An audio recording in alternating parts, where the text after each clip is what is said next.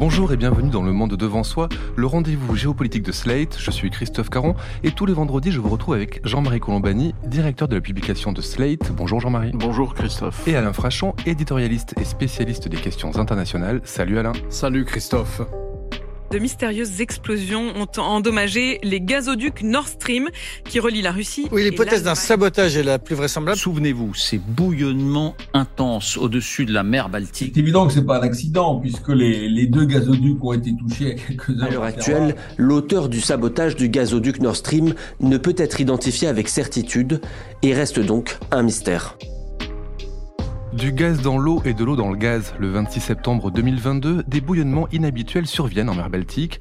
Des milliers de litres de méthane s'échappent des gazoducs Nord Stream 1 et Nord Stream 2, endommagés par deux explosions criminelles, explosions dont ni les auteurs ni les commanditaires n'ont été identifiés à ce jour. Ces immenses pipelines, longs de plus de 1200 km, relient le nord-ouest de la Russie à l'Allemagne pour transporter ce gaz si précieux pour Berlin. Terminés respectivement en 2011 et 2021, ils sont le résultat de la volonté d'un homme, Poutine. Stasi, KGB, corruption, lâcheté individuelle et collective, décision hâtive ou court-termiste, division entre occidentaux, tout cela va aider le maître du Kremlin dans ce projet qui vise à soumettre l'Union européenne et à affaiblir l'Ukraine, ce pays qui jusque-là était la clé dans l'acheminement de l'or russe vers l'Europe. Ce projet, ce piège, vous le racontez en détail dans votre nouveau livre, Le piège Nord Stream, aux éditions des Arènes. Bonjour Marion Van Rettergem. Bonjour Christophe. Vous êtes grand reporter, prix Albert Londres et autrice d'une très remarquée biographie d'Angela Merkel. Votre nouvelle enquête montre comment Vladimir Poutine a su se jouer des Européens et tout particulièrement des Allemands.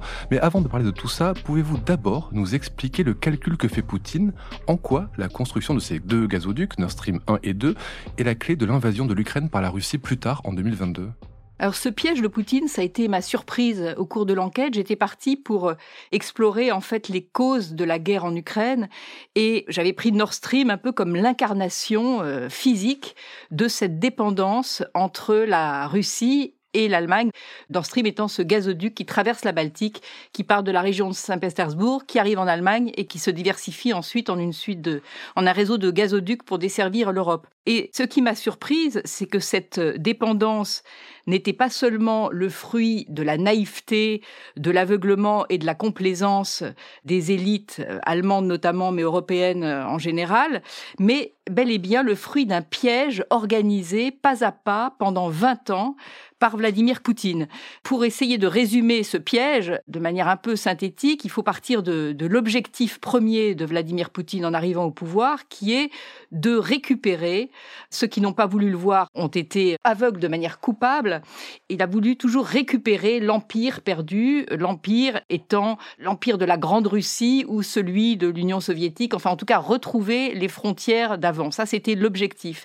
Et sa stratégie, qu'il a comprise dès le départ, il faut bien avoir en tête que justement ce projet Nord Stream à l'âge de Poutine, il est né dès son arrivée au pouvoir, il s'est achevé avec la guerre en Ukraine. Et dans cette perspective de récupérer l'empire perdu, l'Ukraine était une pièce maîtresse, c'était une obsession de Poutine, c'était de récupérer l'Ukraine dans ses frontières. Et la stratégie pour le mettre en œuvre, il fallait neutraliser l'Europe. Et Nord Stream était de manière très pensée, une fois qu'il avait réussi à droguer l'Europe au gaz russe, au gaz russe bon marché, Nord Stream était une idée assez géniale de la part de Poutine, c'était que c'était un gazoduc qui permettait de contourner l'Ukraine, sachant que 80% du gaz russe passait par les gazoducs ukrainiens. Les Ukrainiens touchant à la fois des droits de transit et ayant une sorte de levier de pouvoir vis-à-vis de Poutine, puisque Poutine dépendait de l'Ukraine pour fournir ses clients européens, ce qui était particulièrement exaspérant.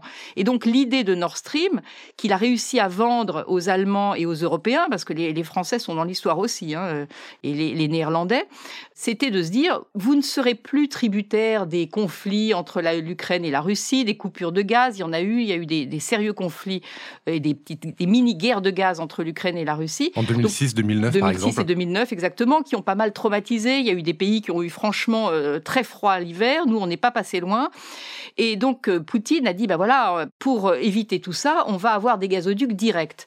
Et c'est là qu'était le piège, c'est que l'erreur fondamentale des Européens et l'aveuglement fondamental, c'était de s'imaginer que l'Ukraine allait simplement être privée des droits de transit. Et là, les Allemands ont beaucoup œuvré pour faire en sorte que l'Ukraine continue à, toucher des, royalties sur le, transit du gaz. Mais c'était pas ça le problème. C'était pas le fait seulement d'asphyxier économiquement l'Ukraine. C'était l'idée, c'était de pouvoir priver l'Ukraine de son bouclier stratégique, de son seul moyen d'assurer sa sécurité.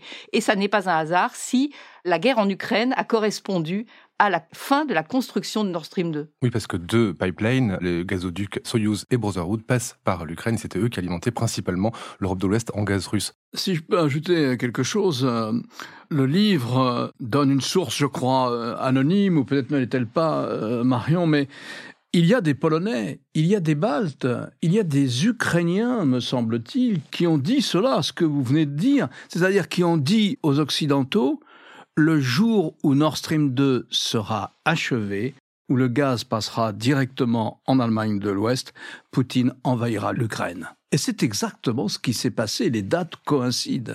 Le grand mystère, c'est quand même comment on a été euh, totalement aveugle à ce que disaient notamment les Polonais, les Baltes et autres, comment on était volontairement ignorant de ce qu'écrivait Poutine lui-même, pour rester sur l'idée que Poutine, au fond, allait s'intégrer parfaitement au, monde euh, tel qu'il se dessinait après la chute de l'Union soviétique et devenait un partenaire, et d'ailleurs un partenaire indispensable à qui voulait se développer, développer le commerce euh, et les affaires en Russie, mais pas seulement en français d'ailleurs, mais italien, mais allemand, etc.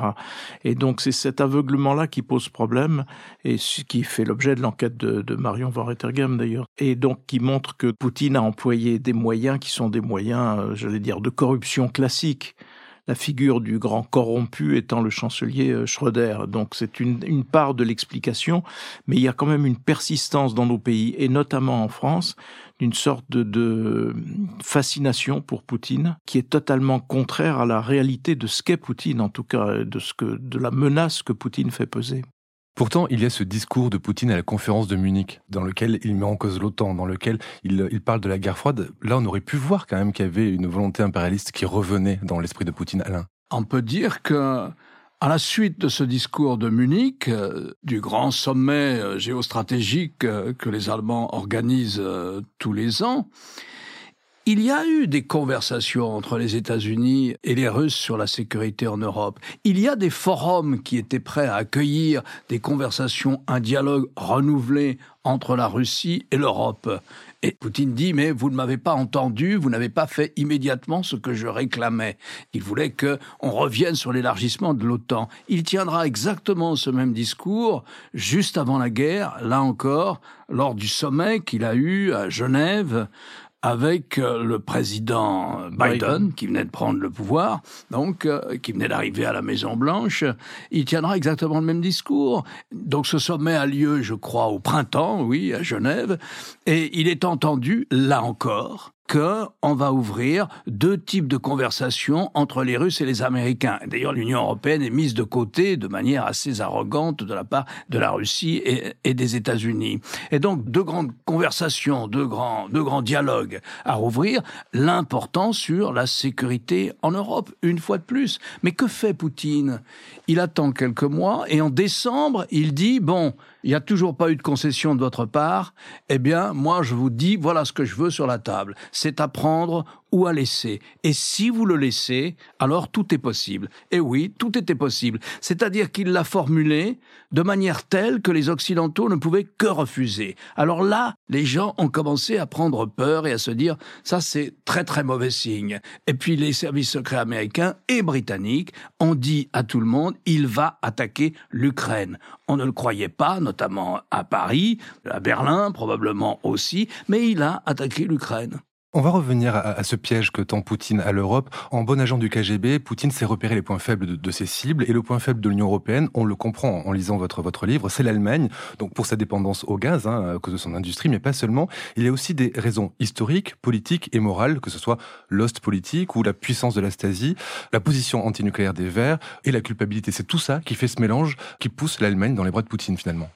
Poutine s'en est pris d'abord à l'Allemagne, qui était le terrain idéal, d'abord parce que c'était une grande puissance économique, qu'elle était très dépendante du gaz, et c'était un terrain parfait parce qu'il y avait en Allemagne une atmosphère de culpabilité vis-à-vis des Russes à cause de la Deuxième Guerre mondiale, et qu'il y avait aussi ce que l'ancien chancelier social-démocrate Willy Brandt avait mis en place, Willy Brandt qui était aussi l'ancien maire de Berlin-Ouest et qui avait été au premier rang de la guerre froide et de cette ville absurdement coupée en deux et qui avait initié finalement un rapprochement avec euh, l'Union soviétique.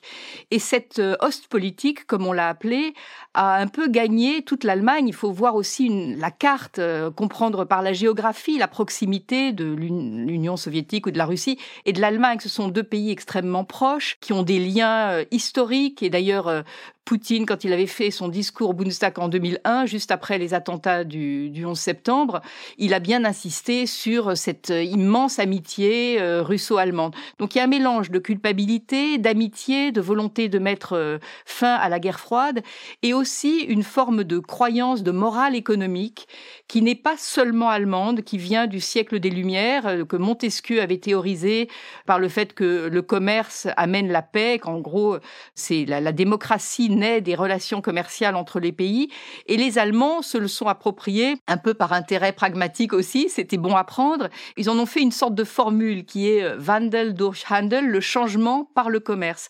Et que donc le commerce crée une forme de dépendance et d'interdépendance qui neutralise les appétits euh, guerriers des pays. Et l'idée que Angela Merkel avait beaucoup aussi euh, cultivée, c'était de se dire, elle qui n'était pas naïve vis-à-vis de Vladimir Poutine et de ses ambitions, la même la moins naïve de toutes sans doute, elle avait une autre forme de naïveté qui était de se dire, si l'Allemagne certes est dépendante du gaz russe, la Russie est aussi dépendante de ses clients de l'Allemagne et de l'Europe parce que c'est son premier client et que du coup, ça n'est pas dans l'intérêt de Poutine de faire la guerre.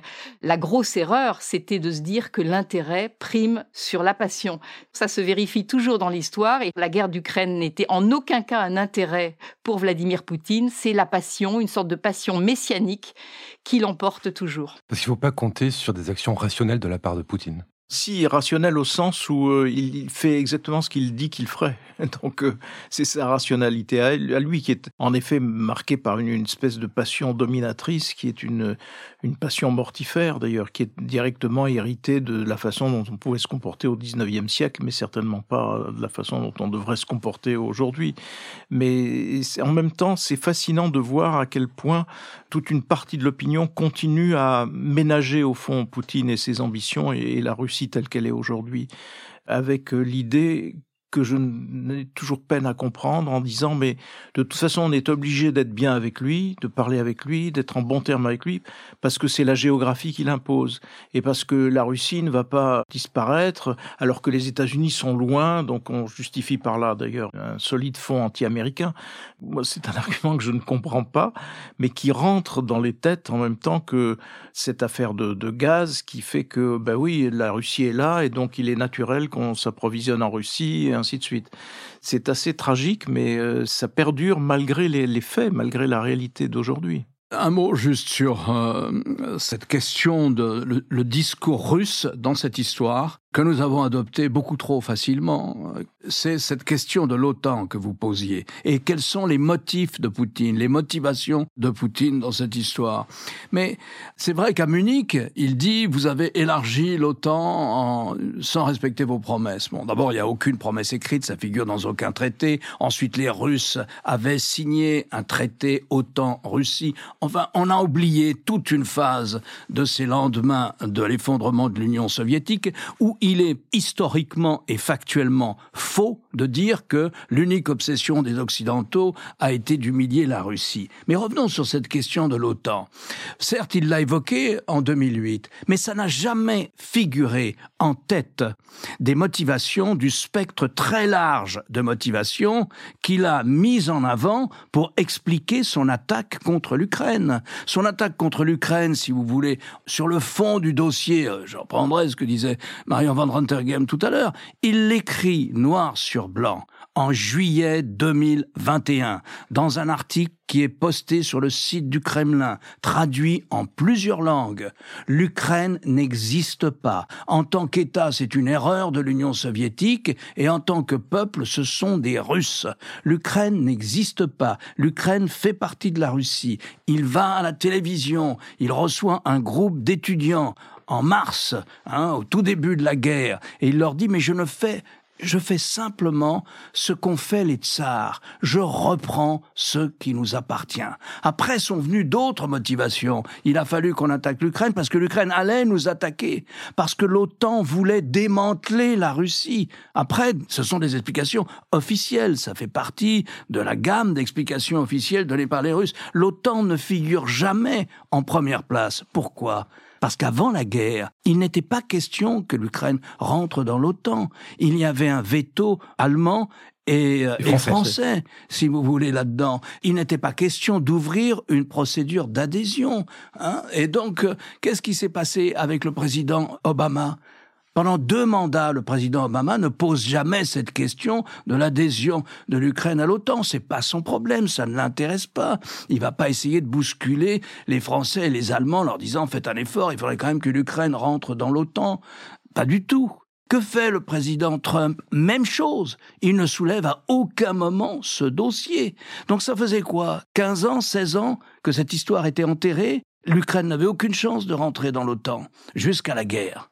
Vous parlez des États-Unis, une chose très intéressante qui nous revient quand on lit votre livre, c'est la position de Trump. Trump qu'on euh, connaît pour ses euh, amitiés, ses proximités avec euh, le Kremlin, pourtant il s'oppose à Nord Stream. Comment expliquer cette opposition qu'on n'attendrait pas de la part du républicain? Mais écoutez, c'est assez simple. Trump va au sommet de l'OTAN et dit aux Européens, on en a marre de payer on ne veut plus payer. Ça coûte trop cher aux contribuables américains. Il faut que vous payiez plus. Vous ne respectez pas vos engagements à l'adresse de l'OTAN, qui était de consacrer 2% de votre richesse nationale aux efforts de défense. Et il est, par les hasards de la table, ils sont donc à l'époque, ils ne sont que 28 ou 29 pays membres de l'OTAN. Marion doit se souvenir de cette scène. Il est, par les hasards de la table, face à Madame Merkel. Et il lui dit, alors vous, c'est le record. Vous, c'est le record parce que vous nous demandez un effort, vous n'êtes pas à 2%, vous nous assurez que les Russes vous menacent et que donc il faut que les Américains restent en Europe, qu'il faut surtout pas toucher à l'OTAN, et vous êtes en train de donner l'industrie allemande à la Russie. C'était ça le discours de Trump. C'est en effet euh, étrange, c'est qu'on voit à quel point Trump fait partie, pour le coup, des plus lucides et des mieux inspirés euh, dans cette affaire, bien mieux que Joe Biden, qui lui a donné son feu vert à Nord Stream. Mais juste pour prolonger, il y a un mot qui manque dans cette détermination allemande à se mettre dans les, dans les mains, dans la gueule du loup euh, russe, c'est l'arrêt du nucléaire. C'est aussi, ce que Poutine a très bien compris d'ailleurs, c'est que dans la mesure où l'Allemagne a fait de nucléaire un tabou, et là, on dit souvent que c'est Merkel qui a arrêté le nucléaire, mais l'histoire est plus compliquée que ça. C'est Schröder qui a commencé. Et d'ailleurs, la question est de savoir dans quelle mesure il n'y a pas eu des discussions avec Poutine pour faire en sorte que son gouvernement de coalition avec les Verts amorce le premier arrêt du nucléaire, contre lequel d'ailleurs Merkel s'était insurgée à ce moment-là en tant que patronne de la CDU, du parti opposé euh, chrétien-démocrate. Et c'est l'explosion de l'accident de la centrale de Fukushima qui a fait changer complètement l'idée de Merkel sur le nucléaire, mais pas seulement de Merkel, de l'Allemagne tout entière. Il y a eu un traumatisme total l'accident de cette centrale, qui fait que l'Allemagne étant en plus toujours hantée par les démons de la guerre et par sa culpabilité, était déjà très travaillée par le mouvement écologiste allemand anti-atome. Donc il y avait déjà un terrain favorable, mais l'accident de la centrale de Fukushima est un traumatisme national.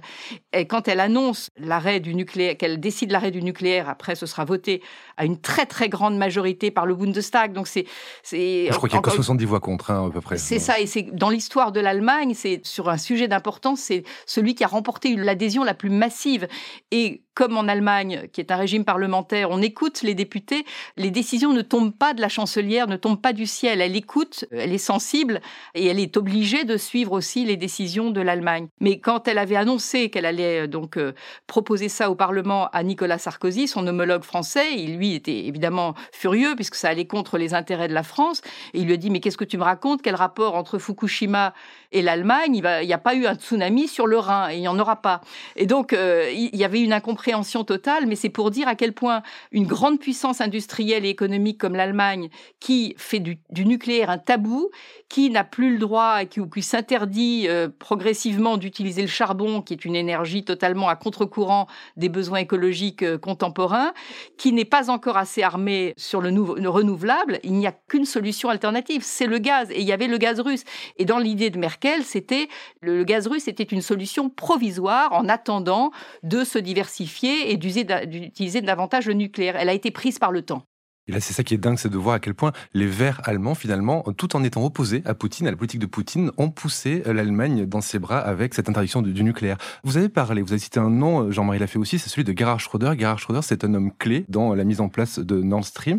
Il a été séduit par Vladimir Poutine. Comment il s'y est pris, Poutine, pour se mettre Gerhard Schröder dans la poche alors qu'il était déjà chancelier?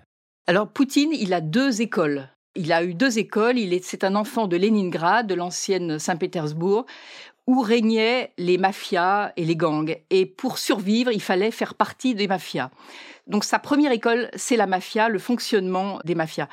Sa deuxième école, c'est le KGB. Ce sont ses deux seules références, c'est la méthode mafieuse et la méthode de la police politique. C'est comme ça qu'il arrive au pouvoir, c'est comme ça qu'il finit par aussi acheter, séduire des agents d'influence et qu'il a très habilement réussi à cibler des proies dans toute l'Europe pour, dans cette opération de neutraliser l'Europe, comme on l'a dit au début, avec cet objectif de récupérer l'Ukraine et de rendre l'Europe addicte, euh, droguée au gaz.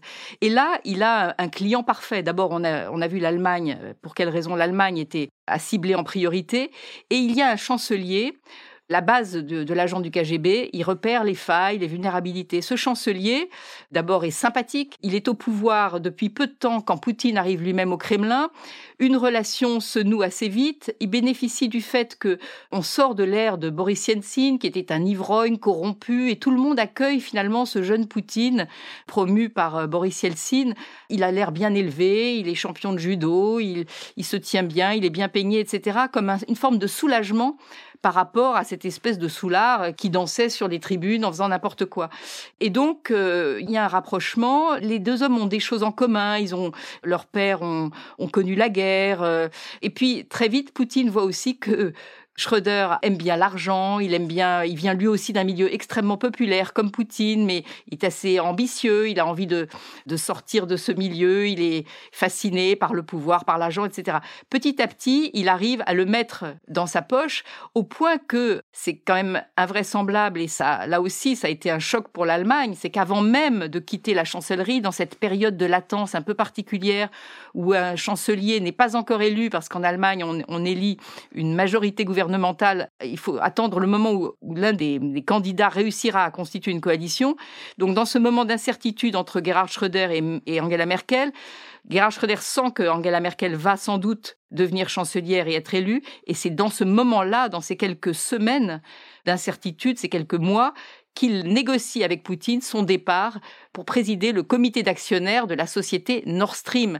Donc euh, les Allemands apprennent sidérés que leur chancelier, battu, part, mais sans attendre euh, une seconde, part au service de la société Gazprom, du grand groupe, euh, du, géant énergétique russe, qui n'est pas un pays qui veut du bien forcément à l'Europe. Et, et c'est un raz-de-marée, pour le coup, un vrai tsunami en Allemagne. Ce que Marion raconte, ce que vous racontez aussi, c'est que Schröder ne se contente pas d'être lui-même une sorte d'agent russe au service de Poutine, mais il, fait œuvre de lobbyiste. De lobbyiste. Il euh, essaie de convaincre et il amène à lui d'ailleurs un certain nombre de leaders sociodémocrates allemands, mais pas seulement allemands.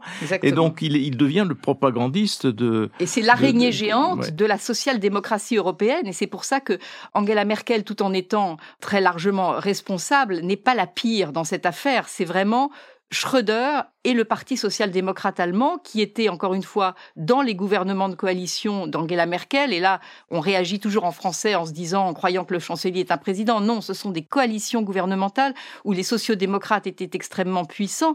Et Schröder a réussi à faire agir, après son départ, des membres de son gouvernement ancien, et pas les moindres. C'était l'ancien ministre de l'économie, Sigmar Gabriel, qui donne dans le livre une interview Justement, oui, exceptionnelle. exactement. Dans le livre de Marion, il y a une interview de Sigmar Gabriel qui est extravagante parce que c'est un, un mea culpa et une analyse glaciale impeccable des fautes et qui ne se qu'ils ont aucune excuse et qui en effet analyse de manière remarquable, je pense comme aucun homme politique français ou femme politique français serait capable de le faire. Avec une honnêteté, je dois dire, qui était euh, à sidérante. qui a été à l'époque le patron du SPD, donc le patron de la formation euh, Et qui un est autre la personnage qui formation était dans la d'opposition. que Schröder avait réussi à mettre dans sa poche et qui allait souvent voir Vladimir Poutine, c'est l'actuel président euh, Frank-Walter Steinmeier, qui lui aussi un homme fort du SPD et de ce land de Basse-Saxe aussi, parce que Poutine a réussi à cibler en Allemagne plusieurs territoires comme ça. Il y a eu la Basse-Saxe, il y a eu le Bade-Württemberg où il avait certains groupes d'alliés et le président Steinmeier, contrairement à Sigmar Gabriel ou Angela Merkel, étant toujours au pouvoir, lui s'est senti obligé de faire un mea culpa et profond euh, et, sonore et pour pouvoir continuer à exercer sa fonction. Et Olaf Scholz, ne pas oublier que l'actuel chancelier Olaf Scholz, lui aussi du Parti social-démocrate, qui avait eu la chance d'être maire de Hambourg, donc pas directement impliqué dans ces affaires de Nord Stream, mais a été un grand militant de Nord Stream 2. Et la première rencontre qu'on m'a rencontrée entre Volodymyr Zelensky et Olaf Scholz était d'une froideur extrême. Zelensky n'a pas voulu lui serrer la main parce qu'il sait très bien qu'Olaf Scholz est porteur de ce parti social-démocrate allemand, de ce gouvernement qui a été au-delà de la corruption, pas seulement financière, mais morale avec Vladimir Poutine. Et rappelons que Steinmeier a été déclaré persona non grata en Ukraine Absolument. par Zelensky. Il a pu y aller finalement un peu après, mais au début, euh, Zelensky ne voulait pas en entendre parler pour son rôle justement dans Nord Stream.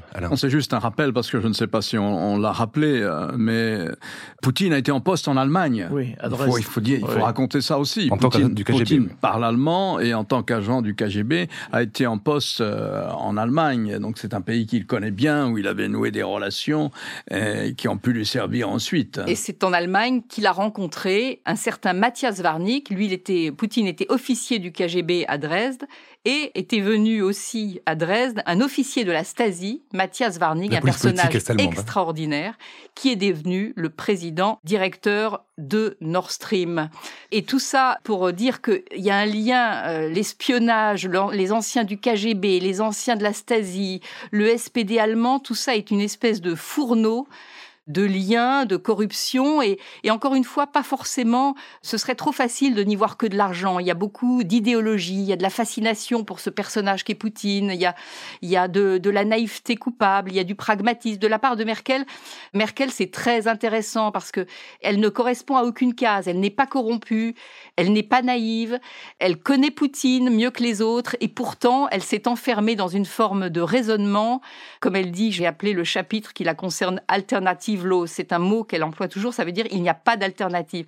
Et c'est vrai que dès lors que l'Allemagne arrêtait le nucléaire, il n'y avait pas d'alternative autre que le gaz. Et donc elle s'est engouffrée sur un chemin euh, coupable et très dangereux. Et ça aussi, ça ne lui ressemble pas parce que c'est pas quelqu'un qui était très imprudent, mais c'est quelqu'un, en revanche, elle a beaucoup de qualités par ailleurs, mais elle n'a pas de vision à long terme. Oui, En même Et temps, elle n'a pas en- vu en- en même les temps, enjeux de long En terme. même temps, Poutine, euh, vous me contredirez peut-être, Marion, mais Poutine cherchait à impressionner, à faire peur à Angela Merkel physiquement, notamment en- avec les chiens, puisqu'elle déteste les chiens et donc en introduisant des chiens pendant leurs entretiens, mais aussi, je crois me souvenir qu'à un moment, Angela Merkel ne voulait pas se retrouver seule Oui. face à Vladimir Poutine et donc s'est tournée vers François Hollande, Elle qui était avec François elle, en disant Tu viens avec moi parce qu'elle ne voulait pas être seule avec lui pas parce seule avec faisait Poutine, parce que ça, seule avec Poutine, elle n'avait pas peur du tout, elle lui tenait tête. D'ailleurs, c'était la seule de toute l'Europe hein, qui lui tenait tête. C'est là aussi un des paradoxes avec Merkel. Et Poutine le savait. Il y a même des sociodémocrates allemands qui m'ont dit, si Merkel était restée au pouvoir, peut-être que Poutine n'aurait pas osé envahir l'Ukraine. On ne le saura jamais, on peut pas savoir.